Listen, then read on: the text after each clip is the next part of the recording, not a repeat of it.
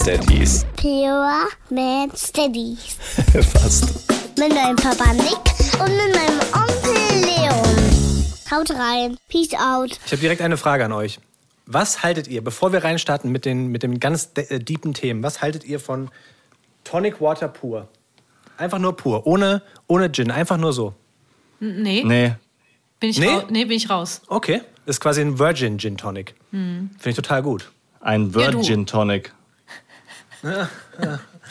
ich trinke das sehr, sehr gerne und äh, gönne ich mir auch jetzt für diese Folge. Die Folge ist nämlich eine Folge, in der wir hoffentlich ganz viel lernen. Es geht um gewaltfreie Kommunikation. Ich sage Hallo Nick und vor allem sage ich auch Hallo Kati Weber. Ja, Hallöchen. Popöchen hätte ich jetzt fast gesagt, habe ich natürlich nicht gesagt. Ähm, vielen, vielen Dank für die Einladung. Du weißt, dass hier nichts geschnitten wird, ne? Ja, weiß ich, ist bei mir auch so. Da, Sehr gut, sehr gut. wenn du das extra betonst, hören die Leute drüber weg. Das ist, äh, das ist Ja. einfach nicht passiert. Verstehst du? Genau, genau, ganz genau so. Wir müssen kurz einordnen, wer du bist. Kathi Weber ist Fernsehmoderatorin. Man kennt sie unter anderem von Abenteuerleben bei Kabel 1 und K1, das Magazin. Aber du bist auch Coach an der Moderatorenschule in Berlin. Die hast du selbst gegründet. Du hast einen Sohn und eine Tochter. Und du bist heute hier, weil du Seminare und auch Content machst über gewaltfreie Kommunikation in Bezug auf Kinder. Gewaltfreie Kommunikation. Nick und ich müssen zugeben, dass das ein Feld ist, wo wir, glaube ich, noch ganz viel lernen können. Und deswegen haben wir, glaube ich, ganz viele Fragen, Nick. Ich freue mich auf eure Fragen. Darf ich kurz was korrigieren in der Vorstellung? Unbedingt. Um die Ja. Also ich, ich war bei Kabel 1 Moderatorin. Ich habe letztes Jahr äh, dort ähm, aufgehört. Und meine Moderatorenschule habe ich auch letztens irgendwie dicht gemacht, weil ich nur noch die Elternberatung mache, weil das mir am meisten Freude bereitet und es einfach sensationell läuft. Ja, sehr gut. Geil. Schon mal kurz. Dann, ja, ist, ist, Also ist ja wichtig, sowas zu, zu korrigieren. Also bevor das jetzt für ewig hier, hier steht und ähm, Wikipedia orientiert sich ja auch immer an unserem Podcast. Ja, die hören ja sowas, sagen dann die und, und schreiben das dann davon ab, auf keinen Fall umgekehrt.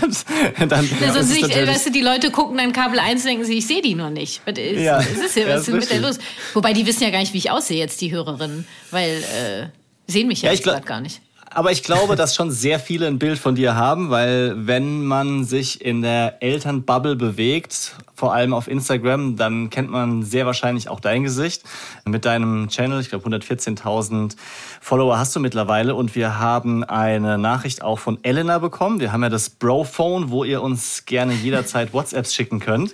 Und das passt wie die Faust aufs Auge, deswegen möchte ich es einmal kurz hier vorlesen. Ihr habt in einer der letzten Wochen kurz über Gefühle besprechen mit Kindern gesprochen und da ist mir Kathi Weber in den Sinn gekommen, schreibt Elena.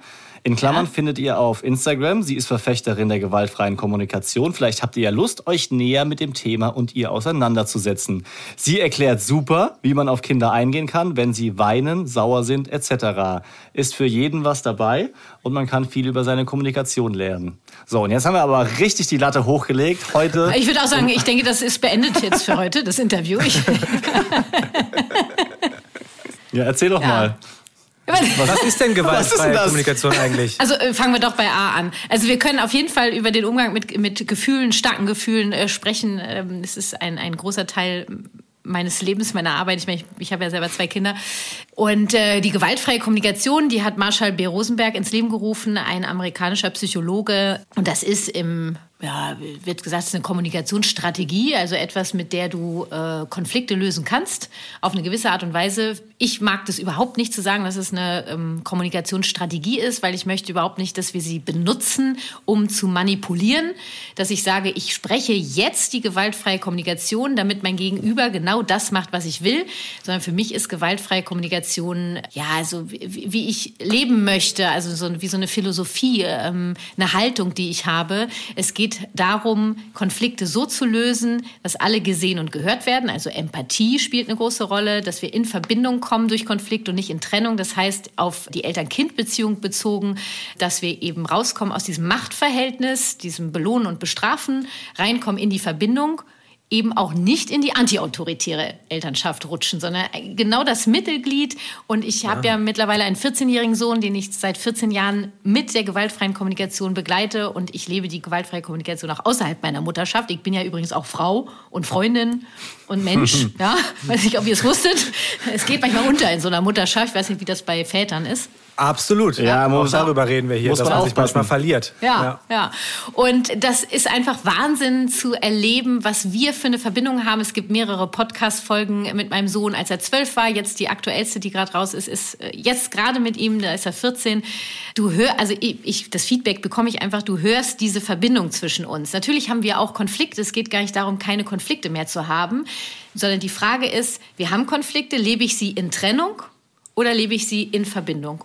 Ich denke, damit habe ich relativ kurz zusammengefasst, was für mich gewaltfreie Kommunikation ist. Ansonsten könnte ich da jetzt auch noch drei Stunden drüber sprechen. Und ich denke, für den Anfang Okay. Schon, schon mal ein guter Überblick. In der aktuellen Folge, da geht es ja, glaube ich, ums, ums Aufräumen dann auch. Ne? Mit deinem Sohn redet ihr darüber. Ja. Ist denn die gewaltfreie Kommunikation oder eine Strategie, die man nicht Strategie nennt, dann tatsächlich, wie du sagst, mit dem Sohn oder dem Kind gemeinsam aufzuräumen? Weil das war ja so die Quintessenz, die ich mitgenommen habe. Nimm ihn an der Hand, hab Spaß mit ihm und dann wird er irgendwann merken, ey, voll cool, es geht mir besser, wenn es aufgeräumt ist. Also was, Nee, nee, also wenn, dann- wir, wenn wir konkret sind beim Aufräumen, wie, was ist da die gewaltfreie Kommunikation? Also erstmal ist das Bedürfnis, es gibt das Bedürfnis Ordnung und Aufräumen kann eine Strategie sein, um mein Bedürfnis nach Ordnung zu erfüllen. Vielleicht gibt es auch noch andere Strategien. Wobei ich bei dem Bedürfnis Ordnung immer gerne nochmal dazu einlade, ist es wirklich gerade dein Bedürfnis oder ist es ein gelerntes, man macht das so? Das ist nämlich ein Unterschied. Ja, und viele Menschen neigen dazu, dass Ordnung etwas ist, was man machen muss, weil man hat es ordentlich, weil dann hat man sein Leben im Griff, weil dann ist man was, dann ist man wer. Ja? Nur das ist dann kein Bedürfnis mehr. Ja, das ist dann irgendwie so ein aufobtruiertes Ding. Es gibt das Bedürfnis nach Ordnung und ich möchte einfach, also ich freue mich erstmal, Leon, dass du was mitgenommen hast aus der Folge. Gleichzeitig würde ich gerne noch ein, zwei Das Falsche. Nein, das, das, das, geht- ich finde schon wichtig, dass du äh, mitgenommen hast, dass Aufräumen, also die Strategie freiwillig sein darf. Viel wichtiger ist mir noch, dass Kinder die Möglichkeit bekommen, ihr Bedürfnis nach Ordnung kennenzulernen und auch selber im Laufe ihres Lebens definieren zu dürfen. Also der Günther, der da mein Sohn ist, sag mal, aus meiner Wahrnehmung heraus räumt er sein Zimmer nicht auf. Ne, Das Zimmer ist in meiner Wahrnehmung unordentlich. In seiner Wahrnehmung räumt er auf und für ihn ist sein Zimmer ordentlich. Er fühlt sich dort wohl und das ist das Wichtigste. Ordnung hat nicht, es hat nicht einen bestimmten Grad, dann ist es ordentlich, dann ist das Bedürfnis Ordnung erfüllt. Das ist sehr, sehr Okay. individuell.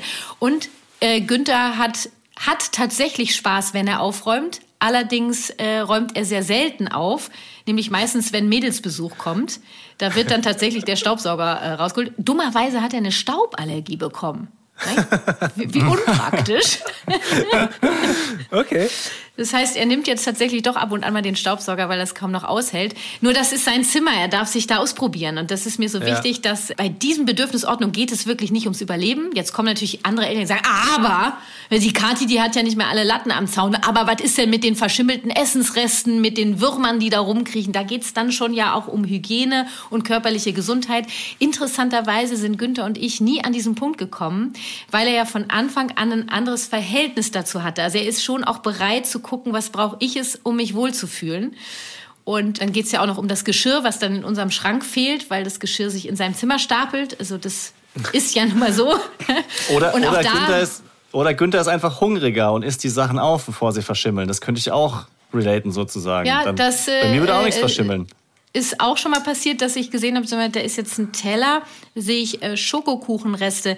Ist es der Schoko, also wann hast du den Schokokuchen gegessen? Ist es der Schokokuchen, der seit einer Woche im Kühlschrank steht? Und er guckt mich so an, ich sag, du, den, du der, der, der Teller ist doch von letzter Woche. Er so, boah, Mami, ich habe mir gerade ein mega Stück reingezogen. Ich sag, wir werden abwarten, was passiert.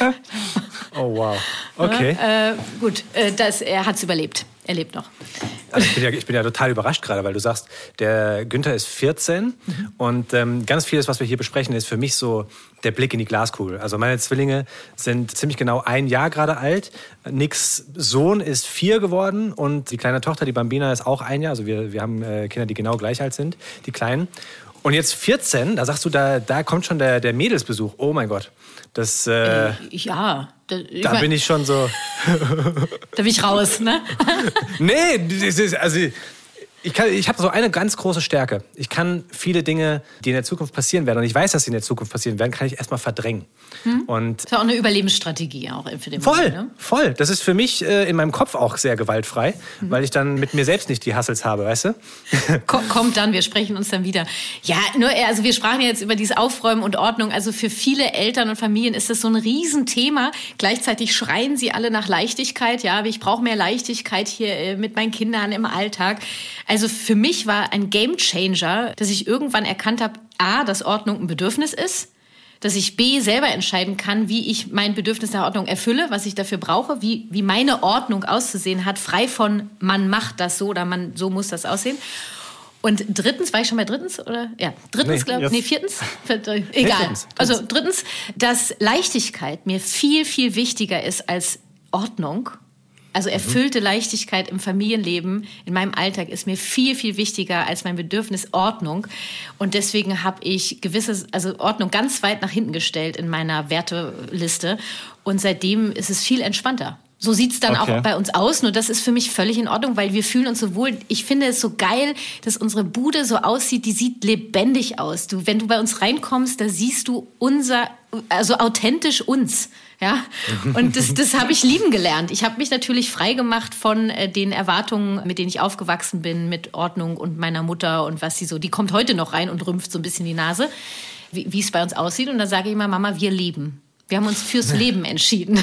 Also den Spruch muss ich mir merken. Bei uns ist es nicht unordentlich, sondern lebendig. Das würde ich an deiner Stelle direkt auf T-Shirts drucken. Das ist, ich finde, das, äh, Ja, das wir da arbeiten man, dran, Nick. Da kann man, da kann man Tassen mitverkaufen und äh, Übrigens, äh, mit Nick möchte ich einen anderen Spruch, einen anderen Spruch rein, noch reinwerfen. Ich sage immer, ganz wichtig zu merken für Eltern, der Haushalt hat keine Bedürfnisse. Ja, das, ne? das, das, das ist schon richtig. Nur ich, ich muss auch ein bisschen heute so den Kontrapart geben, auch wenn ich vollkommen offen bin für gewaltfreie Kommunikation und auch total viel lernen. Aber in mir sträubt sich natürlich einiges, wie wahrscheinlich bei den meisten Leuten, die sowas zum ersten Mal hören. Vielleicht auch noch Väter sind, weil ich glaube, gehört zu haben, dass Väter noch weiter von gewaltfreier Kommunikation beziehungsweise solchen Seminaren und sich damit beschäftigen entfernt sind. Können wir gerne auch nochmal drüber sprechen. Aber was ist denn mit den sogenannten Regeln, mit den sogenannten Leitplanken der Erziehung oder auch meinen Bedürfnissen? Also wir haben eine Dreizimmerwohnung und wenn mein vierjähriger Sohn dieses Bedürfnis nach Ordnung selber kennenlernt, dann bedeutet es, dass ich mir wahrscheinlich zweimal im Monat die Bänder reißen werde, weil ich über seine äh, Sachen drüber falle. Also Du hast die Podcast-Folge mit Günther offensichtlich nicht gehört, weil da sprachen sie wir über seine Nee. Lego-Steine, die sich in meinem Fuß verewigt haben. Nee, ich, ich, nee, ganz genau, die habe ich nicht gehört, die Folge. Mir, mir muss das nochmal erklären, was denn jetzt ist, wenn ich möchte, dass, dass er aufräumt. Also habe ich denn in der gewaltfreien Kommunikation als äh, Elternteil oder Vater kein Recht, mein, mein Wunsch nach zum Beispiel Ordnung oder mach den Fernseher aus zu äußern und durchzusetzen? Also Nick, jetzt hole ich dich mal kurz ab. Äh, in der gewaltfreien Kommunikation, ich habe nicht einmal heute gesagt, dass es nur um die Bedürfnisse der Kinder geht, wo, zumal Ja. es bei dem Bedürfnis Ordnung in erster Linie um das Bedürfnis bei den Erwachsenen geht, wo wir gerade drüber sprachen. Und es ist mir ganz wichtig, also vielen Dank für deinen Einwand, dass wir hier an dieser Stelle klarstellen, dass es darum geht, um die Bedürfnisse aller in der Familie, also auch und vor allen Dingen um deine, weil deine Bedürfnisse für das Kind sogar lebensnotwendig sind. Denn wenn du nicht, wenn deine Bedürfnisse weitestgehend unerfüllt sind, wirst du immer unausgeglichener und machst Dinge, sagst Dinge, die du eigentlich gar nicht machen möchtest, deinem Kind gegenüber. Und davon hat dein Kind recht wenig. Und dein Kind braucht Eltern, die die Führung übernehmen können, die im Blick haben, was hier alle brauchen, die wissen, wie sie sich kümmern können, damit es den Kindern gut geht. Ne, Das ist ja wie so eine Mutter, die jetzt gerade einen, Säugling zur Welt gebracht hat und nur darauf fixiert ist, dass dieses Kind gestillt wird und, und, und schläft. Und während das Kind schläft, schlafe ich nicht. Und wenn das Kind nicht schläft, schlafe ich auch nicht. Und irgendwie schlafe ich nicht mehr. Und das Bedürfnis Schlaf ist immer, wird immer, immer unerfüllter. Das heißt, irgendwann ist der Ofen aus hat das Kind recht wenig von. Und das kannst du eigentlich als Vergleich setzen mit vielen anderen Bedürfnissen. Insofern stehst du sogar, Nick, an erster Stelle. Jetzt ist es nämlich so, dass beim Thema Ordnung dann auch andere Bedürfnisse dazukommen, wie zum Beispiel körperliche Gesundheit. Wir reden hier von deinem Fuß und den Legosteinen, ja? Oder mein Sohn hat es geliebt damals, als er geangelt hat, Angelhaken in seinem Zimmer zu verteilen auf dem Fußboden. Sehr Ja? cool. Ja, Ja, gute ist Idee. Richtig, Mega. richtig geil. Ja. Für mein Bedürfnis nach körperlicher Gesundheit stellt es eine große Gefahr dar. So Ja, ein ist so. Angelhaken im Fuß. Ja. Und da braucht es dann Lösungen. Also es geht immer darum, dass wir haben zum Beispiel, ihr habt jetzt einen Konflikt in, äh, in, in eurer Dreizimmerwohnung. Im, im Wohnzimmer liegen äh, die zum Beispiel, weiß ich nicht, die Spielsachen eures Sohnes auf dem Fußboden verteilt rum, was auch immer das jetzt an Spielzeug ist. Und es ist ja euer Gemeinschaftsraum. Ja, nicht jedes Kind hat ja auch ein eigenes Zimmer. So. Und das heißt, wir brauchen ja in diesem Gemeinschaftsraum eine Lösung, die alle irgendwie abholt. Unter anderem das Bedürfnis nach Ordnung, gleichzeitig auch das Bedürfnis nach körperlicher Gesundheit. Liegen vielleicht Sachen drum, die wehtun. Das Kind braucht gleichzeitig Spiel und Spaß und vielleicht mit vier Jahren auch ein bisschen Autonomie. Und da brauchen wir also eine geführte Lösung von den Erwachsenen, wie das alles zusammengeht. Das heißt nicht, dass dein Sohn, Nick, jetzt entscheidet, wie euer Wohnzimmer auszusehen hat, sondern das entscheidet ihr gemeinsam, wobei ihr die Führung übernehmt. Nur ihr könnt auch, also was Gewalt voll wäre, wäre zu sagen, pass mal auf, Freundchen, ich entscheide das so, dein Zeug kommt da in die Kiste, passt da aus und wenn du das nicht machst, dann gibt's morgen kein Fernsehen. Das wäre gewaltvoll, das wäre keine, keine Kompromisslösung, die wir gefunden haben, sondern eher zu sagen, okay, pass auf, Freundchen, kannst du gern sagen, ja, Freundchen, ich brauche hier Ordnung, ja, weil mir ist meine körperliche Gesundheit wichtig. Gleichzeitig sehe ich, du brauchst Spiel und Spaß. Das heißt, wie können wir jetzt hier zusammen die Sachen so wegräumen, dass es Spaß macht und dass meine Füße heile bleiben? Also wäre jetzt die Idee zum Beispiel, kommen jetzt die Sachen, kriegen bestimmte Boxen, wo die Sachen reinkommen. Das fällt dem Kind dann leichter, weil das ist die äh, Kuscheltierbox, hier haben wir die Autobox, hier haben wir die Duplo-Steine-Box, ja, am besten noch mit einem Foto drauf, in so kleinen Kästen, das fällt dem Kind leichter. Dann macht er eine geile Musik an, wir haben Spiel und Spaß, räumen das weg. Und das machen wir einmal am Tag. Kannst jetzt nicht erwarten, dass ein Kind spielt, zur Seite räumt, nächstes Spiel, zur Seite räumt. Wenn du das möchtest, kannst du das begleiten. Du kannst auch sagen, ein Spiel, wenn wir das beendet haben, räumen wir weg. Nur dabei braucht das Kind deine Hilfe. Du kannst von einem vierjährigen Drops nicht erwarten, dass er sagt, ah, Papa hat einmal gesagt, wenn ich das Spiel spiele, danach räume ich es wieder weg. Das mache ich jetzt. Ja, sehr gut, Nee. weil das müssen wir, müssen wir auf jeden Fall festhalten. Das funktioniert auf gar keinen Fall sofort. Nein, Also- definitiv also- nicht. Ich glaube, hier sitzen gerade alle so und nicken Ja. mit dem Kopf. Also ich, ich habe ja schon, schon ganz viele Fragen. Eine davon ist, wie lange dauert das denn, bis dieser, dieser Aha-Moment kommt? Oder geht es so Step by Step? Wenn ich jetzt zum Beispiel die Kommunikation umstelle, habe ich denn dann mehr Erfolg?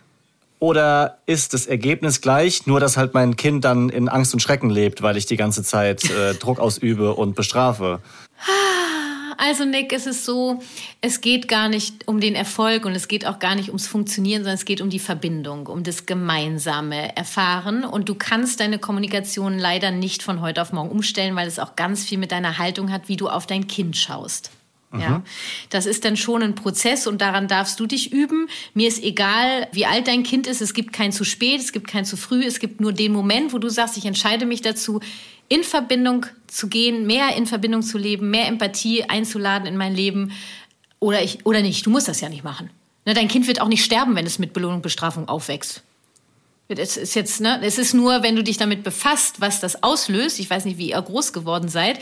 Nur wenn ihr mit Belohnung und oder Bestrafung groß geworden seid, gibt es bestimmt manche Dinge, die sich sehr geprägt haben, von denen ihr vielleicht euch gerne versucht zu befreien oder ihr übernehmt es einfach und macht weiter so. Also ich will da niemanden verurteilen. Ja, es ist nur so, dass du ohne Belohnung, Bestrafung das geht, ich lebe das, ich bin das lebende Beispiel, lebendig, ja. Und es einfach viel geiler ist fürs Herz. Es macht einfach viel mehr Spaß. Es ist richtig geiler Scheiß. So. Was ich da so, so für mich mitnehme gerade ist, was du sagst, so die, die Haltung. Und das ist etwas, wo ich, ähm, wie gesagt, die Kinder sind gerade eins, wo ich unbedingt hin will, dass ich einfach selbst auch zufriedener bin. Und ich glaube, sobald man in dieses Belohnung-Bestrafungssystem kommt, was du so angesprochen hast, du, wenn du eine Grenze setzt und die, über die Grenze drüber gegangen wird, wirst du immer enttäuscht werden, weil Kinder dich enttäuschen, sobald sie über die Grenze drüber gehen. Wenn du aber in deinem Kopf natürlich so ein bisschen die Grenze abbaust und sagst, okay, wir finden einen gemeinsamen Weg, bist du selbst ja sehr viel glücklicher. Und weil du sagst, wolltest du wieder sagen, das habe ich falsch verstanden? Äh, wie- wieder, du hast gar nichts falsch verstanden, sondern du nimmst ja, nimmst ja das mit, was in dem Moment da ist. Ich, mein Job ist halt Impulse zu geben und deswegen Ja. quatsche ich gerne rein. Also gerade bei diesem Thema Grenzen, es ist schon auch wichtig, dass wir Grenzen setzen, weil jeder Mensch hat seine individuellen Grenzen. Es geht nicht darum ja. zu verweichlichen, weil dann kommen wir wieder in die antiautoritäre Schiene. Da entsteht auch ganz viel Frustration bei den Kindern, weil die Führung fehlt, die, diese Orientierung. Kinder brauchen ein richtig und falsch. Also eine Mama und Papa wissen, wie es geht. Das brauchen Kinder. Das ist überlebensnotwendig für die. Ja, wenn wir aus der Säbelzahntigerzeit sprechen. Und es geht gar nicht darum, deine Grenzen zu verweichlichen ich würde dich dazu einladen, deine Grenzen zu hinterfragen. Sind das äh, so, wie heißt das, Prinzipienreiterei, weil man mhm. das so macht, dann kannst du es ad acta legen. Oder steckt hinter dieser Grenze für mich auch ein Bedürfnis, was ich erfüllt haben möchte? Und ich habe auch eine gewisse Wertevorstellung, die ich leben möchte. Und das kann ich vermitteln, ohne zum Funktionieren zu erziehen, ohne Macht auszuüben, also gewaltvolle Macht, Mhm. Einen gewissen Anteil an Macht haben wir Eltern, weil wir Eltern mhm. sind und die brauchen die Kinder auch. Das ist immer ein schmaler Grad und das ist so gerade in diesen Autonomiephasen. Kinder haben drei Autonomiephasen. Die erste Autonomiephase ist roundabout zwischen anderthalb und vier Jahren. Das ist bei jedem Kind unterschiedlich, ja. Und jetzt merkt er gleich schon, jetzt knallen gleich alle viele durch. Die nächste Autonomiephase ist roundabout zwischen vier und sieben. Finde den Fehler. Also wenn die erste bis vier geht und die zweite bei vier anfängt, bist du halt am Arsch. Und die dritte kann halt bei sieben anfangen, muss aber nicht und geht dann rüber. Also manche haben sehr ausgeprägte Autonomiephasen, manche Kinder sehr, sehr wenig ausgeprägt. Und gerade in diesen Autonomiephasen steckt das Bedürfnis nach Autonomie direkt angeklatscht an dem Bedürfnis nach elterlicher Führung. Und das ist natürlich immer ein total schmaler Grad. Meine mhm. Kinder wollen alles selber machen. Also das wird jetzt, Nick, bei dir wird das jetzt bei deinem vierjährigen Sohn äh, eher so das Thema sein, bei den Einjährigen eher weniger. Will alles selber machen nur wenn alles, also wenn es damit überfordert ist, dann schreit das Kind nach Führung. Kriegt zu viel Führung, tilt es aus, weil will ja Autonomie haben. Und ja. das ist dann immer so ein Hin und Her. Also, und unsere Aufgabe ist es eben auszugleichen, zu sehen, zu führen, zu sehen, was ist gerade am Start, was kann ich, wie kann ich helfen, die Bedürfnisse zu erfüllen. Ja, also äh, sprichst mir da total aus dem Herzen und mit Sicherheit bin ich nicht der Einzige, der gerade zuhört und sagt, ja, kenne ich Autonomie und sowas. Also ich kann mich daran erinnern, vor über einem Jahr haben die im Kindergarten gesagt, ja, er testet gerade und ich habe noch nicht festgestellt, wann das aufgehört hat. Also seitdem ist das eigentlich so. ja, wirklich jetzt. Also ich Nur ich, darf, ich, darf ich da auch kurz eingrätschen, Nick? Es ist ja? mir einfach, es ist mir wirklich ein innerstes Bedürfnis. Kinder testen nicht. Kinder versuchen, und jetzt kommen wir, äh, Leon, zu der Haltung, die du gerade angesprochen hast. Mit allem, was die Kinder machen, versuchen sie sich um sich zu kümmern. Ja, und mhm. sie versuchen, Eltern darauf aufmerksam zu machen, eventuell, ah, hier ist, also irgendwas ist hier unegal bei mir. Ich weiß nicht was, sag du es mir und hilf mir das zu erfüllen. Also geil ist, wenn die Eltern sagen, ich mache jetzt gewaltfreie Kommunikation. Herrgott, nochmal, was brauchst du denn jetzt? Und dann sage ich mal, ja, und dann sitzt da so ein drei-, vierjähriger Drops und sagt, ja, du blöde Kuh, wenn ich es denn wüsste, dann würde ich es dir doch sagen. Das ist doch deine Aufgabe, ja, das zu erkennen und mir, mir das zu helfen, was da, was da ja. los ist. Und die Haltung ist eben einmal, diese Kinder machen nichts, um mich zu ärgern. Das war wirklich zu verändern. Das ist einfach so. Kein Mensch ist böse. Nur Menschen kann sein, also vor allen Dingen, wenn wir es jetzt über die Kinder hinaus, dass Menschen sehr verzweifelt sind und Dinge tun, äh, die sie eigentlich gar nicht tun möchten, weil sie versuchen, sich damit ein Bedürfnis zu erfüllen, meistens überhaupt nicht zielführend. Mhm. Bleiben wir mal in dem Rahmen Kinder-Eltern-Beziehung, sonst wird es äh, nämlich sehr politisch. Und auch, äh, ich finde ja, die Eltern-Kind-Beziehung ist schon sehr politisch. Dass wir sagen, ich gucke auf mein Kind, egal was mein Kind macht, ich bin der festen Überzeugung, es macht es nicht, um mich zu ärgern, sondern es braucht meine Hilfe. Also es testet nicht. Es hat keine Trotzphase. Das ist die Autonomiephase, wo Autonomie ein großes Bedürfnis ist. Das ist lebensnotwendig. Stellt euch mal vor, die Kinder hätten mit drei gar nicht dieses starke Bedürfnis nach Autonomie. Ja, wie würden die denn lernen, im Laufe ihres Großwerdens alleine klarzukommen? Das ist ja. elementar wichtig. Die trotzen nicht, die testen nicht. Die, die sagen, ey, scheiße, Mann, hilf mir, das jetzt alleine zu schaffen. Oder zeig mir deine Grenze irgendwie, gib mir doch mal eine Grenze. Ich, ich frage nochmal, hast du eine Grenze? Ich hau dir nochmal mit der Schippe auf den Kopf. Hast du jetzt eine Grenze? Immer noch nicht? Ich hau nochmal drauf. Wo ist die scheiß Grenze? Weil ich brauche dir jetzt Orientierung. Wo geht's denn lang jetzt? Hallo? Okay, und aber dann, dann lass uns mal jetzt bei dieser, bei dieser Grenze zum Beispiel bleiben. Ich, übrigens, ich fange an, es mehr und mehr zu verstehen tatsächlich. Und, das freut ähm, mich. Finde es, äh, du erklärst es sehr, sehr gut, mal kurz an, an dem Punkt. Ähm, mich. Ich, ich fange schon an, so selber über mich nachzudenken, muss ich auch mal gerade kurz, äh, kurz reflektieren und was so, was so bei mir passiert ist, wenn ich äh, mich damit beschäftige. Also auch wenn ich jetzt vielleicht einfache Fragen stelle, ist es nicht so, dass ich ganz, ganz blank da reingehe, auch wenn ich mich nicht äh, großartig bisher deep auskenne. Aber man wird in der gewaltfreien Kommunikation, ist mein Anfängereindruck, schon stark auch mit seinen eigenen Schwächen konfrontiert. Ist das richtig? Also zum Beispiel sich klar zu werden, welche Bedürfnisse ich habe, will man vielleicht manchmal gar nicht so unbedingt wissen. Oder sich klar zu werden, dass ja, ich, du, du lächelst, das kann jetzt gerade keiner, keiner hören, aber wir, wir sehen es auf dem Bildschirm hier. Aber ich versuche dich ausreden zu lassen, nichts fällt mir ja, schwer. Ja, ja, ja. ist mir ein Bedürfnis, dass ich kurz ausreden kann. Und gleichzeitig wird einem möglicherweise bewusst, dass man in der eigenen Erziehung und Family vielleicht Sachen immer wieder erfahren hat, die eventuell doch nicht ganz optimal sind. Und dieses an sich arbeiten und sich selber mh, mm, zu verbessern heißt ja auch festzustellen, dass man nicht komplett ist. Das ist natürlich normal als Mensch, aber man möchte es manchmal nicht immer wissen und in jeder Phase. Ja, also dass, dass ich jetzt vielleicht mit meinem Kind im Umgang ähm, vier Jahre lang nicht optimal mich verhalten habe, nicht weil du das sagst, sondern weil ich feststelle, es gibt einen besseren Weg, falls ich das feststelle. Ja, also wie es sind viele Fragen, die daraus entstehen. Du wirst eh automatisch auf das Richtige antworten. Aber ich sage es jetzt mal konkret. Wie stabil muss man denn sein, um zu sagen, ich ändere mich jetzt da? Ähm, Oder versuche mich zu ähm, ändern? Ich gehe als erstes mal auf dieses nicht optimal ein, weil ich würde gerne den Druck rausnehmen. Es gibt auch eine Halt, es gibt mehrere Haltungsansätze in der gewaltfreien Kommunikation. Eine davon ist es mit, dass kein Mensch etwas macht, oder absichtlich böse ist, ja, kein Kind macht etwas, um mich zu ärgern. Und eine andere ist zum Beispiel, dass ich, dass jeder Mensch in dem Moment das für sich gerade einzig Mögliche macht. Oder auch gesagt, das Bestmögliche. Es geht nicht darum, ob es optimal war oder nicht optimal. Es ist das in dem Moment, was für dich zur Verfügung stand, was du, wie du für dich entschieden hast. Du kannst mhm. jederzeit sagen, habe ich mich unwohl gefühlt? Ich möchte es gerne mal anders versuchen. Musst du aber nicht. Du hast immer die Wahl. Es ist nicht, es gibt nicht dass es ist besser oder schlechter. Die GfK ist, ist, ist das einzig Wahre. Es ist eine Sache von und du hast jederzeit die Wahl zu sagen, heute bin ich bereit, mich empathisch mit mir auseinanderzusetzen oder heute bin ich es eben einfach mal nicht. Ja? Nur du kommst am Ende nicht darum rum, herum, dich mit dir auseinanderzusetzen, weil genau da, Nick, fängt es tatsächlich an. Also es fängt immer bei dir an. Ansonsten ist es eine Art von Manipulation und kann am Ende nicht in Verbindung wirklich enden, sondern dann doch wieder im Funktionieren, weil ich gebe ja Dinge von mir mit. Ich, ich, ich bin ja ein, ich bin ein Wesen, ich atme, da ist, ich habe eine Aura, ja, ich habe Gefühle, Bedürfnisse.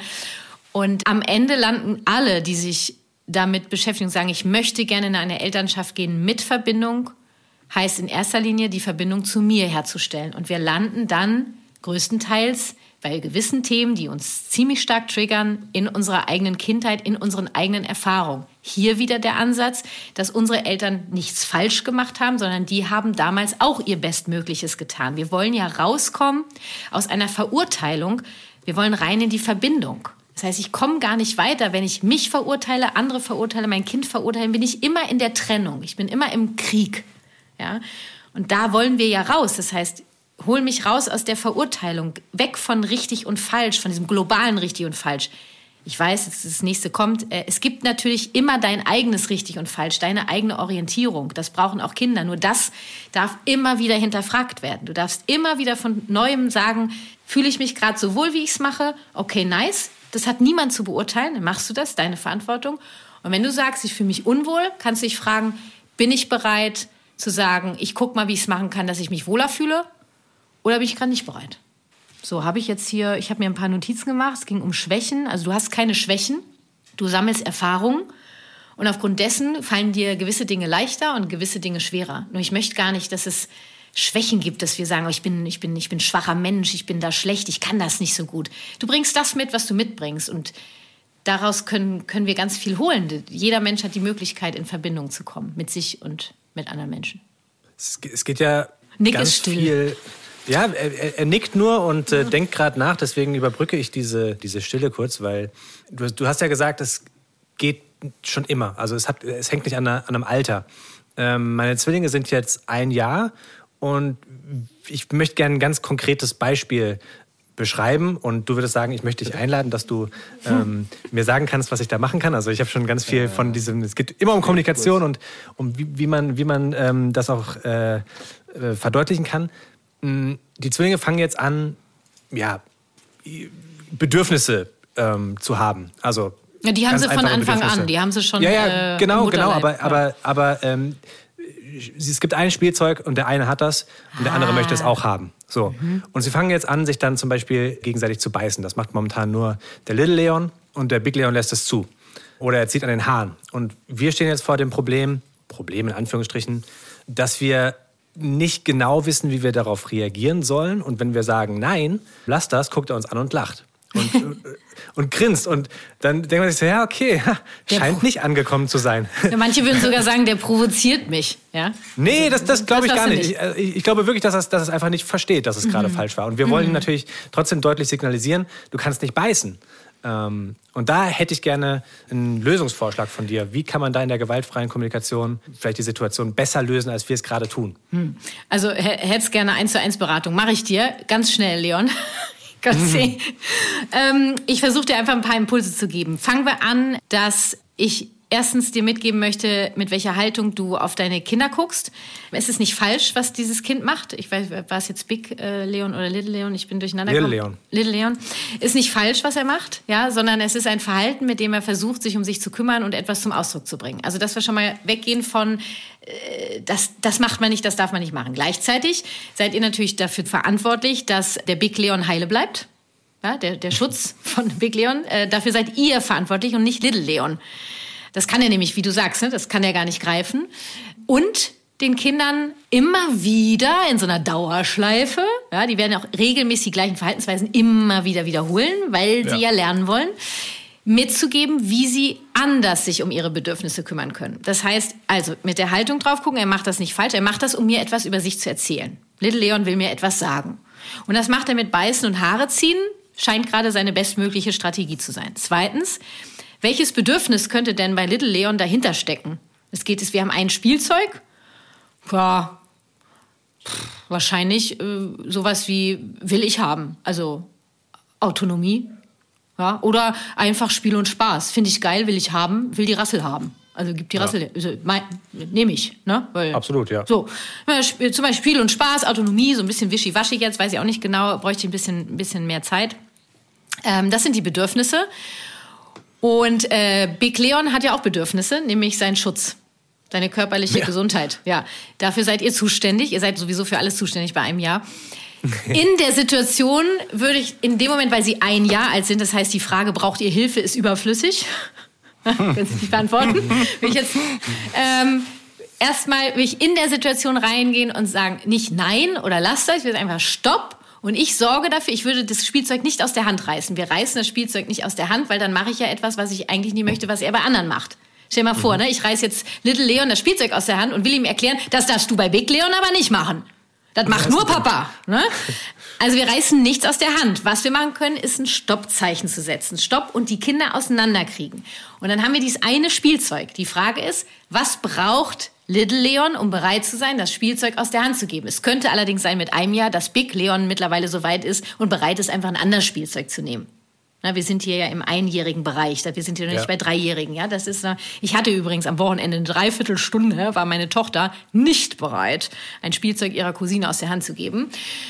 Äh, nach einer Dreiviertelstunde war sie es, ohne es aus der Hand zu reißen und ähm, in Verbindung. Wie alt ist sie? Die wird sechs jetzt. Okay. Mhm. In der Regel dauert das keine Dreiviertelstunde. Es ging auch darum, dass sie sich verabschiedet haben von einem Wochenende. Meine Tochter hatte eigentlich große Schwierigkeiten mit diesem Abschied. Es ging nicht um dieses Scheißspielzeug. ja? ja. Und deswegen darf das dann auch mal eine Dreiviertelstunde dauern, weil es Kinder gibt, die mit Übergängen und Abschieden große Probleme haben. Unter anderem meine Tochter Waltraud. So, die ja gar nicht Waltraud heißen, dann das hier, was die so ein Günther und Waltraud, das ist ein Nickname, Nickname. Ja. So, jetzt haben wir, also vielleicht, du greifst. vielleicht zur Erklärung ganz kurz, er hat sie auch nicht wirklich Little Leon und Big Leon getauft. Ach, tatsächlich? Da wäre ich jetzt gar nicht drauf gekommen. Das ist, Danke, dass du es erwähnst. ja, das ist wichtig an dieser Stelle. Danke. Ja, ja. So, also du bist verantwortlich für den Schutz. Das heißt, ihr greift da sofort ein, auseinander und gucken, wie ihr eine Lösung findet, ob entweder abgeben oder anderes Spielzeug. So. Jetzt kennt ihr ja eure Pappenheimer. Ne? Und wenn die da zusammen spielen, würde ich im Vorfeld schon mal gucken, ähm, dass so Spielzeug, dass sie so ihren Raum haben, jeder. Jeder hat so, so, so ein Spielzeug, mit dem sie spielen, ähm, dass sie darum so rumpröddeln. Ähm, wenn ein Kind dazu neigt, zu beißen, an den Haaren zu ziehen, dann ist es meine Aufgabe, Mann zu sein. Ich kann vom einjährigen Kind nicht erwarten, er sagt, ah, die körperliche Gesundheit meines Bruders ist wichtig, da übernehme ich mal die Verantwortung. Nee. Das ist, also bei einjährigen Kindern sitzt, sitzt ihr ja auch daneben. Das ist dann auch Klasse nochmal. Ja, so, und dann werdet ihr, beobachtet die Kinder, sei präsent. Und wenn du siehst, Little Leon geht Richtung Big Leon und ist im Anmarsch, ja, Mit offenem Mund geht er auch wieder. Ja, vor allem, Ja. du hast erzählt, dass er sechs Zähne hat und dass der Abdruck danach manchmal wie, wie ein Smiley aussieht. Also zwei Absolut. Zähne oben, ja, vier geil. unten. ja, ich würde Muss man sich dafür, danach dann äh, zwingen, nicht zu lachen, ja. Also das, äh, sorg einfach dafür, dass es kein Beißen gibt. Nimm ihn vorher weg. Also das wäre dann schon fast wie die äh, schützende Gewalt oder stellvertretende Kraft. Jetzt sind wir hier schon echt tief in Themen drin. Ähm, dazu habe ich ein ganzes Videotraining entwickelt, diese elterliche Macht fürsorglich einzusetzen. Und es ist unsere Verantwortung, da einzugreifen. Das hat dann nichts mit Gewalt. Natürlich nehme ich das Kind und nehme es zur Seite. Das braucht es ja auch, diese Führung. Weil wenn ich sagen will, Och, Little Leon, jetzt hör doch mal auf zu beißen, das tut doch dem Big Leon, das tut ihm doch total weh. Das kannst du doch nicht machen. Und der beißt und beißt und es blutet. Guck mal, jetzt blutet's schon. Das kannst du doch nicht machen. Ja, irgendwann ist das Stück Fleisch raus. Ja. Sondern, also vorher einfach aktiver zu sein. Es ist, und das ist dieser schmale Grat mit dieser Autonomie und Führung auch, sich wieder zu trauen, in eine elterliche Führung zu gehen. Davor haben ja viele von uns Angst, weil die elterliche Führung, die wir erlebt haben, die hat sich scheiße angefühlt. Nur ich gehe ja mit einer elterlichen Führung ran, ohne das Kind dafür zu verurteilen. Ich sage ja nicht, Little Leon, wie kannst du sowas nur machen? Noch einmal, jetzt reicht's aber und ich nehme dich jetzt hier weg. Sondern ich gehe da hin und sage, stopp, alle bleiben heile, ich nehme dich weg. Natürlich kriegt er einen Wutausbruch, findet er richtig scheiße, der will sein Ding da selber regeln. Der ist übrigens schon fast 18 und zieht morgen aus. Weiß nicht, ob du es wusstest. Ja? ähm, den, diesen Wutausbruch darf er ja haben, denn, und das ist der Anfang unseres Gesprächs gewesen, Kinder dürfen lernen, mit starken Gefühlen umzugehen. Und das lernen sie nur, wenn wir Eltern erlauben, dass sie sein dürfen und gleichzeitig einen sicheren Rahmen bieten, wie diese gelebt werden können, in dem alle heile und alles heile bleibt. Wir haben zu tun, würde ich sagen. Ist das Fazit, ne? Ja. Das, äh, da setze ich mich mal hin heute Abend. Und dann wird Stopp gesagt. Ist dieses Stopp auch besser als Nein? Auf jeden Fall. Ich würde nur, nur Stopp sagen, reicht halt nicht, Leon. Das ist mir ganz Stopp, wichtig. Stopp, ja. Stopp. Die ganze Zeit bei einem Satz, da sagst du plötzlich die ganze Zeit Stopp. Ich habe doch jetzt schon zehnmal Stopp gesagt. Kannst jetzt mal. Ja. Das ist äh, Handeln statt Reden. In dem Alter deiner Kinder handelst du und redest nebenbei. Je älter die Kinder werden, desto mehr redest du und desto weniger handelst du. Nur das dauert ein bisschen. Also da gibt es zum Beispiel eine Podcast-Folge Handeln statt Reden heißt die. Ich weiß jetzt nicht, welche Folge das ist. Ziemlich am Anfang. Spannendes Thema. Ähm, ich möchte auch gern bei einem konkreten Beispiel bleiben. Und zwar hast du vorhin schon die, die Bedürfnisse angesprochen, rausfinden, was das bei einem selbst ist und was nicht. Und ich habe meine Frau gefragt, so in welchen Situationen bin ich denn die schlechteste Version von mir selbst? So habe ich es nicht genannt, aber ich wollte einfach wissen, wo verliere ich die Nerven? Weil ja, ich weiß, es ist nicht richtig und es ist nicht gut komplett durchzudrehen, das ist vollkommen klar. Aber was mich am meisten triggert, ist, wenn ich saumüde bin und mich gerne hinlegen möchte und ich auch sehe, dass mein Sohn, der Boy, super müde ist und im Schlaf sehr gut tun würde. Zum Beispiel gerade gestern passiert, er ist krank, ist, hat zwei Stunden weniger als normal geschlafen, weil er mit einem schlechten Traum aufgewacht ist und ist dementsprechend die Augen hängen auf halb acht, reagiert schon gar nicht mehr richtig, war weder in der Lage zu essen oder zu spielen oder sonst irgendwas zu machen. Also habe ich mir die Zeit genommen, mich mit ihm hinzulegen. Und ich weiß auch, dass das in den zwei Wochen vorher oft gut geklappt hat, wenn er müde war, ja, nach Bedarf.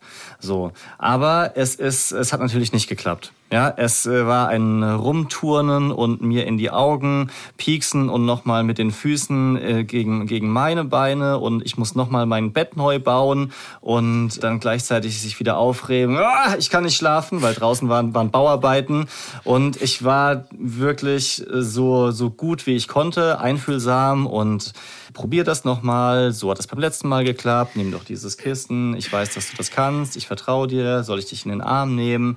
Wir probieren es nochmal weiter, so, so alles, alles Mögliche. Aber irgendwann, weil ich natürlich auch einfach fertig war, habe ich dann halt auch die Nerven verloren und gesagt, so jetzt, was, was soll das denn? Ich kümmere mich die ganze Zeit. Ich will, so, ich, ich möchte, dass es dir gut geht. Jetzt, warum, leg dich doch mal hin. Ich habe gesagt, ich möchte nicht, wenn du mich mit dem Fuß trittst. Jetzt versuch's doch noch mal. Komm, wir lassen es sein. Ach, ist doch scheiße. Und bin, äh, bin äh, rausgegangen, ja. Ich bin nicht stolz auf diese Art von Reaktion, weil ich so eigentlich mich nicht verhalten möchte. Aber wir sind hier ein ehrlicher Podcast und deswegen möchte ich auch meine schwachen Momente mhm. mit, äh, mit euch teilen. Es ist natürlich schwierig, das jetzt so zu diagnostizieren, nur anhand dessen, was ich dir kurz erzählt habe. Aber bestimmt erkennst du Muster, die auch andere haben. Hast du da konkrete Tipps? Zum Beispiel auch in der Art, wie wir miteinander reden, weil du auch auf Instagram zum Beispiel oft so konkrete mhm. Sätze hast, mit denen man es versuchen kann, mit den Kindern zu reden. Also was, was äh, könntest du da rausziehen? Also ich kann, ich höre schon einiges daraus. Es ist jetzt nicht so, dass äh, ich, ich versuche auch hier Impulse jetzt zu geben. Also erstmal, äh, Nick, lass uns doch hinten anfangen. Am Ende bist du rausgegangen. Das dürfen wir bedauern. Äh, du darfst das bedauern, weil du die Verbindung verloren hast. Dein Bedürfnis nach Verbindung war auf jeden Fall unerfüllt. Du hast dein Kind alleine gelassen in dem Moment. Fühlt sich nicht geil an. Das darfst du bedauern. Das kann passieren. Scheiße kann passieren. So. Es ist kein Weltuntergang und du hast ja jetzt festgestellt, irgendwie hat sich das nicht so geil angefühlt. Und ich würde jetzt gerne mal gucken, wie ich das anders machen kann. Du schienst auch sehr überfordert zu sein und brauchst wahrscheinlich Unterstützung. Die holst du dir jetzt gerade. Also du fängst ja gerade an, dich aktiv um dich zu kümmern. Und ich finde, du kannst deinem Vierjährigen auch sagen im Nachhinein, du, hör mal, Bub, ähm, so wie ich mich da heute Mittag oder wann das war verhalten habe, das bedauere ich sehr, weil ich, ich möchte für dich da sein und ich kümmere mich jetzt um mich, dass, dass ich das mhm. kann. Ja, ich finde, ich finde das ganz wichtig, dass Kinder da auch abgeholt werden. Wir brauchen ja jetzt nicht groß irgendwie eine Weltgeschichte zu erzählen und ich hätte und so weiter und so weiter. Einfach, ich bedauere das, weil mir ist unsere Verbindung wichtig. Ich möchte, äh, ich möchte für dich da sein und ich kümmere mich darum, dass ich das immer mehr hinkriege. Weil wir müssen, es ist so wichtig, dass Kinder wissen, dass wir nicht alles perfekt können müssen. Das, wir sind Menschen, ja. Mhm. Und allein dieses äh, zu bedauern, das zum Ausdruck zu bringen, da passiert doch schon so viel. Stell dir mal vor, du selber, Nick, bist ein kleiner Junge und du wärst jetzt dein dein Sohn und dein Papa kommt und sagt nachher, ey, wie das heute Mittag gelaufen ist, ich bedauere das total, weil ich, ich möchte für dich da sein.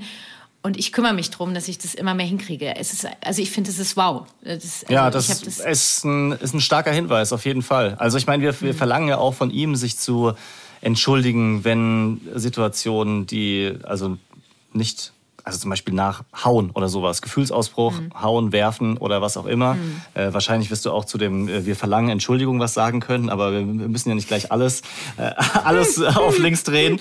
Aber ähm, trotzdem gehe ich damit, ähm, dass es natürlich auch dann meine, unsere Aufgabe sein mhm. könnte, mein Gott, pass ich heute auf, was ich sage auf meine Wörter. Ist ja krass, ey. Als würde da jemand stehen und mit, mit einem Rotstift so die. Meine Mutter ist Deutschlehrerin, ja, als würde die jetzt mitschreiben und sagen so, hier, bitte nochmal nachdenken mm. und so verlangen. Ja, nur das, Nicke, das ist total spannend, weil das würde ich nie machen. Ich gebe, ich, ich weise ja nur darauf hin. Ne, und das Spannende ist, dass wir so groß geworden, wir sind so ja, konditioniert worden, dass es richtig und falsch gibt. Es gibt bei mir, du kannst keine Fehler machen. Du kannst, du bist der, der du bist und du machst das, was du machst und ich bin da und kann dir helfen zu sagen, okay, wie könntest du es anders machen? Nur es geht auch nicht darum, wie, wie du es besser machen könntest, sondern es ist einfach, wie du dich wohler fühlst. Genauso wie Günther entscheiden da kann, wie sein Zimmer aussieht, wie er sich wohlfühlt. Gibt es auch kein richtig und falsch. Und entschuldigen und bedauern ist ein großer Unterschied. Entschuldigen heißt die Schuld nehmen. Es gibt kein, keine Schuld in der gewaltfreien Kommunikation.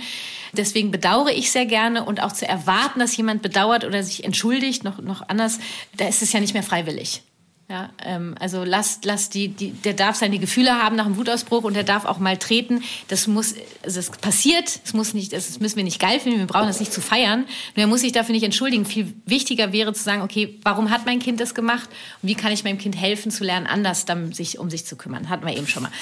So und ähm, was ich jetzt rausgehört habe, du hast im Prinzip erkannt, mein Junge ist müde und krank, der braucht Schlaf, würde ich jetzt mal in Klammern setzen, vielleicht ist auch eher erschöpft und krank. Der braucht auf jeden Fall äh, Entspannung, Rückzug, runterkommen. Ja? Ja. Gleichzeitig bist du auch noch erschöpft oder müde oder saumüde, hast du gesagt. Du brauchst Schlaf. Das ist natürlich eine blöde Kombination. Ist die Frage, ob du gerade der passende Mensch bist, um dieses Kind zu begleiten. So, nur wenn kein anderer da ist, ist es nun mal so. Und du hast gesagt, ich war sehr einfühlsam. Ich habe ihn gefragt, ich habe ihn abgeholt. Das ist mir alles viel zu viel. Mir fehlt da einfach die Führung. Wenn ich erkenne, dass mein Kind Rückzug braucht, Genesung braucht, Ruhe braucht, dann entscheide ich, dass wir uns, dass wir uns zurückziehen. Ich kann niemanden zum Schlaf zwingen. Nur ich kann einen Raum gestalten, wo ich sage, und hier liegen wir und wir entspannen uns. Das heißt, ich kann, wenn ich merke, mein Kind ist kribbelig, hilft vielleicht eine Massage, hilft es Vorlesen, hilft ein Hörspiel und ich brauche vielleicht Schlaf, den kriege ich jetzt gerade nicht. Es geht auch nicht immer darum, dass alle Bedürfnisse sofort erfüllt werden. Nur die Entspannung kann mir ja auch schon helfen.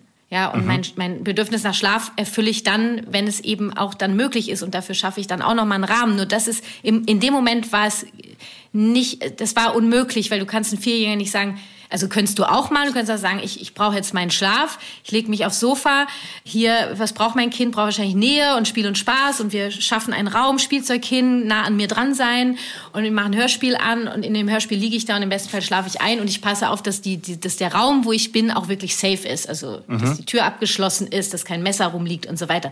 Das geht auch. In diesem Fall ging es darum, dass ihr euch zurückgezogen habt und da eben dann zu gucken, wir brauchen Rückzug, wir brauchen Erholung was kann uns helfen, uns zu erholen? Da zu liegen und zu sagen, du musst jetzt schlafen, ist keine Entspannung, wird der Schlaf ja. auch nicht kommen. Es ist ein totaler Druck da und du hast auch in dem Moment tatsächlich die Verantwortung deinem Jungen übergeben, dem gesagt, Mann, ich mach doch auch schon alles, jetzt mach doch mal mit und was soll ich denn sonst noch machen? Ich will doch, dass es dir gut geht, nur ich muss jetzt auch irgendwie mitmachen und schon hat er die Verantwortung, die mhm. er mit vier Jahren gar nicht tragen kann. Er will ja mitmachen, nur er braucht Hilfe dabei mitzumachen und wahrscheinlich war neben seiner Entspannung, die er braucht, für seine Genesung, eben auch eine gewisse Bewegung als Bedürfnis da. Das kollidiert mit deinem Bedürfnis nach Entspannung und Schlaf. Wo finden wir einen Mittelweg? Ja. Und da habe ich ja gerade schon ein paar Strategien genannt. Es gibt unglaublich viele Strategien, das sind jetzt einfach nur Beispiele gewesen. Und bevor du Strategien anwendest, immer erst checken, worum geht es eigentlich gerade beiden. Und wenn jetzt deine Partnerin auch da ist, äh, das machen wir ganz gern zu Hause, mein Zeiger ist ja auch öfter mal im roten Bereich. Also ich bin ja auch nicht dauer irgendwie im Zen. Das beruhigt ähm, mich auf jeden Fall.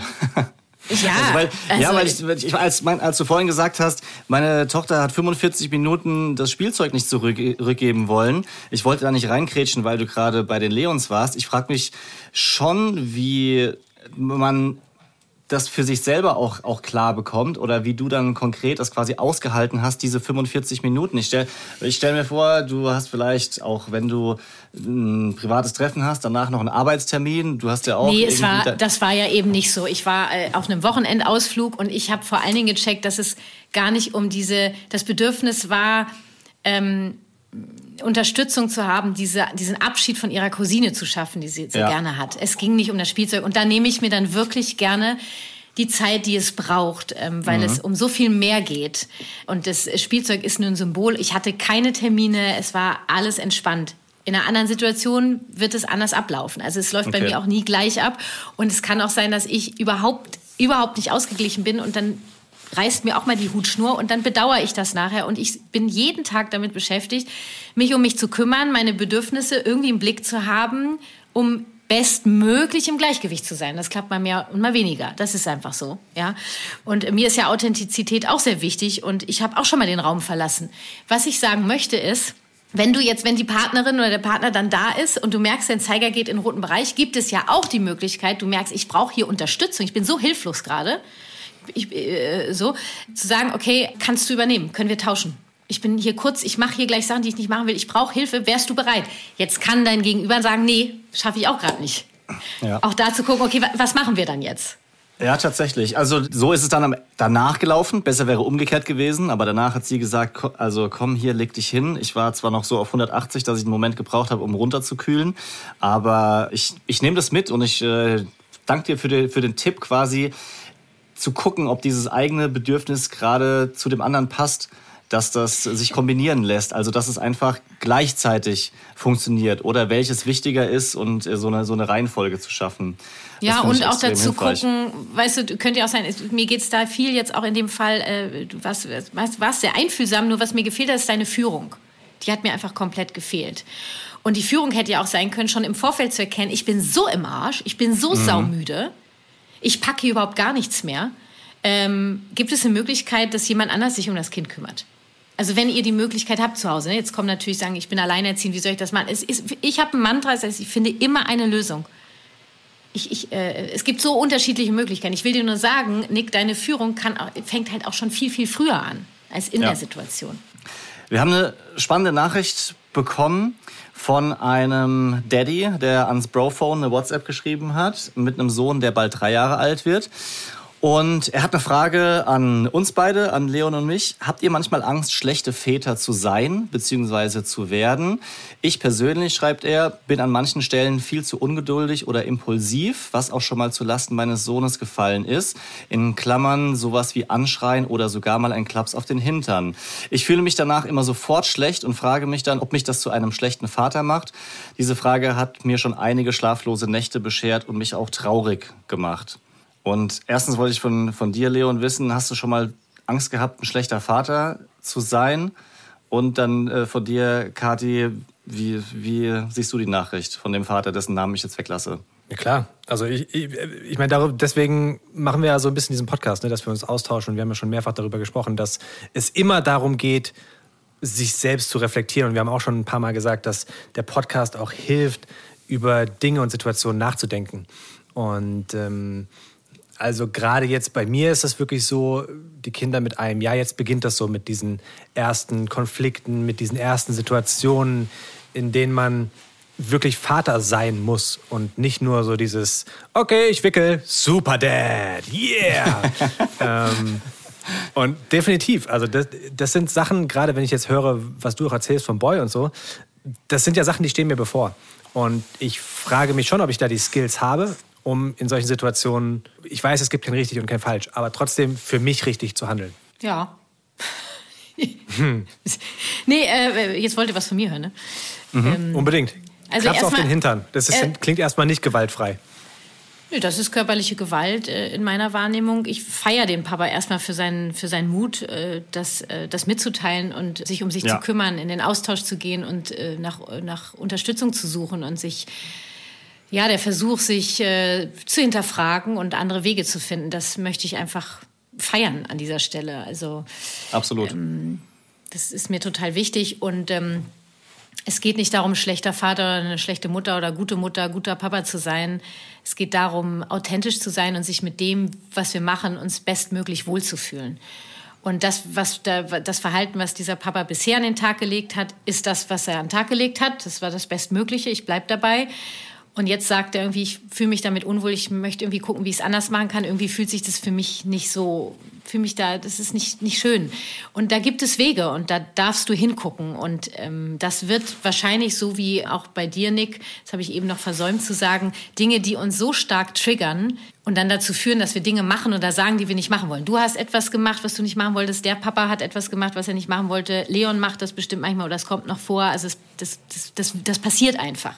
Und wenn uns Dinge sehr stark triggern, hat das ganz viel mit uns zu tun, mit dem, wie wir groß geworden sind. Das kann, kannst du auch innere Kindarbeit nennen. Es muss nicht unbedingt inneres Kind sein. Meistens ist es das in dem Fall, weil unsere Kinder sehr viel uns spiegeln. Es kann zum Beispiel sein bei dir, Nick, dass dein Sohn, der da jetzt nicht das macht, was du willst, der funktioniert nicht, dass du das aus deiner Kindheit kennst. Entweder weil du selber nicht funktioniert hast, wie du dann behandelt wurdest, oder du hast andere Kinder beobachtet, Geschwister zum Beispiel, die sich so verhalten haben und du erkennst das darin wieder und hast gesehen, wie die behandelt wurden, bestraft wurden oder Liebesentzug.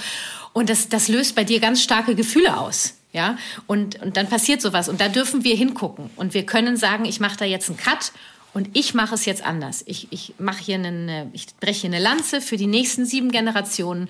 Ich fange an, einen neuen Weg zu gehen. Und die Chance haben wir jedes Mal und die hat auch dieser Papa und ich lade ihn herzlich dazu ein, es ist nicht falsch, was er vorher gemacht hat. Was ich sagen kann, es geht definitiv anders, es geht definitiv in Verbindung, ohne körperliche Gewalt, ohne emotionale Gewalt. Das ist möglich und das dürfen wir alle lernen, weil weder wir noch die Generationen davor, davor, davor das erfahren haben. Es gab sehr viel Gewalt in unserer Geschichte und deswegen ähm, freue ich mich über immer mehr Menschen, die bereit sind zu sagen, ich traue mich da hinzugucken. Ich habe den Mut auszusprechen, dass ich etwas mache, mit dem ich mich unwohl fühle. Ich habe meinem Kind einen Klaps auf den Po gegeben und ich möchte aufhören damit. Top. Daddy freie Zone. Das heißt, dass du kurz raus musst. Ist das okay? Ja, nein. So, nach der ganzen wichtigen Deepness, die viele von uns, mich eingeschlossen, jetzt erstmal noch äh, verarbeiten müssen, ähm, mal was, was Leichtes, ja? Dürfen. Ähm, keiner muss ja was. Keiner wird bestraft, wenn er es nicht, nicht verarbeitet. So, äh, sorry, ähm, ich will mich nicht lustig machen. Ich will, ich will jetzt, ähm, ich, ich nehme Ihr ladet mich nie wieder ein. Ich, ich bin gespannt, ob meine Kinder jetzt auch so berlinerisch denken. Ich möchte jetzt auch, weil du das vorhin immer, wenn deine Kinder, wenn du über deine Kinder geredet hast, ob die dann auch so Berlinern. Das fände ich lustig. So. Aber was, was ganz Einfaches, ja, wo, wo, wo man wirklich mal kurz äh, ähm, einfach ja, sich bewusst von seiner schlechten Seite auch zeigt. Und zwar, wir reden über Junggesellenabschied. Ich war nämlich am Wochenende beim, beim Junggesellenabschied und es gab so den ein oder anderen Moment, äh, wo ich mich unwohl gefühlt habe, in einer Männergruppe zu sein. Also ich weiß nicht, Leon, kennst du das? Oder Kathi, hast du schon mal Männer beobachtet Also ich in einer großen äh, Gruppe? Ja, äh, sowohl Männer als auch Frauen. Also Junggesellenabschiede äh, finden in meinem Leben nicht statt. Weder veranstalte ich welche, noch gehe ich irgendwo hin. Das Ja. können die Leute ja gerne machen, vielleicht um ihr Bedürfnis nach Spiel und Spaß zu erfüllen. Ich weiß es nicht. Ja. Äh, Nach- nach- über nach manche Tequila Strategien. Äh, Über manche Strategien lässt sich streiten. Mein Gott, ich möchte die Leute dafür nicht verurteilen, wenn sie sich dabei wohlfühlen. Äh, Für mich, äh, für mich ist das keine Strategie für Spiel und Spaß. Also ich fand's sensationell geil, diesen Kumpel zu überraschen und wiederzusehen auch, weil sonst hätte man es irgendwie nicht geschafft. Und ich bin da an einem Tag äh, 500 Kilometer an den Bodensee geknallt und am nächsten Tag wieder zurück. Das war schon Wahnsinn, aber trotzdem dieser Moment, ihn da zu überraschen mit acht anderen Jungs, ist für mich sehr viel wert gewesen. Sind da auch so mit einem Boot über den Bodensee und dann alle nackt rein in den Bodensee. So weit weg Nackt? vom... Ja, nackt weil... gesagt? Ja, natürlich, weil keiner hatte Badeklamotten dabei. Das hat sich irgendwie so von der Orga hat's nicht mehr hingehauen, sich welche mitzunehmen. Und eigentlich wollten wir nur ihn reinhüpfen lassen und dann zum Ufer schwimmen lassen. Aber der äh, Kapitän von diesem kleinen gemieteten Boot hat gesagt, na ja, also am Ufer ist richtig eklig. Da ist das ganze Benzin von den Motorbooten drin und außerdem wachsen da so eklige Schlingpflanzen. Da badet niemand. Also sind Und wir ihr so, genau das wollen wir. Schwimmen. Nee, da haben wir ihn halt so, so mehr so mitten auf dem See reingehüpft und es war so geiles Wetter, dass dann alle hinterher sind. Und natürlich ohne Boxershorts, weil sonst hast du ja keine äh, trockenen Klamotten mehr für danach. Also es war, es war noch weit Aber genug. du hast mir doch ein Video geschickt und da hattest du eine Boxershorts an, wo du in das Wasser gesprungen bist. Okay, dann erkläre ich es dir im Detail, auch wenn es das hier länger macht. Ich bin mit, ich bin mit Boxershorts rein, um dann aber später die nächsten Stunden ohne Boxershorts unter meiner Hose zu verbringen. Also Ah, das ja. war die andere Option. Also alle waren nackt, nur du nicht. Aber jetzt, also- Nick, du, also, das, du, du reitest Also- dich gerade in was rein. Du.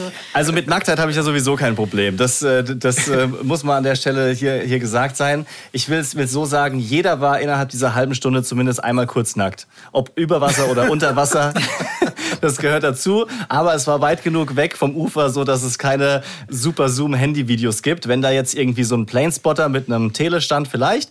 Aber eigentlich wollte ich was ganz anderes erzählen. Egal. Ich bin gespannt, wie du jetzt wieder den Bogen zurück zu peinlich äh, findest, weil bisher fandest du scheinbar ziemlich geil. Ja, ja, genau. Also, ich habe ja mein Statement schon abgegeben. Also, Ja, so meine Geschichten enden immer bei Nackt oder bei Alkohol. Ich weiß auch nicht, woran das liegt. Vielleicht muss ich da auch mal an, an mir arbeiten.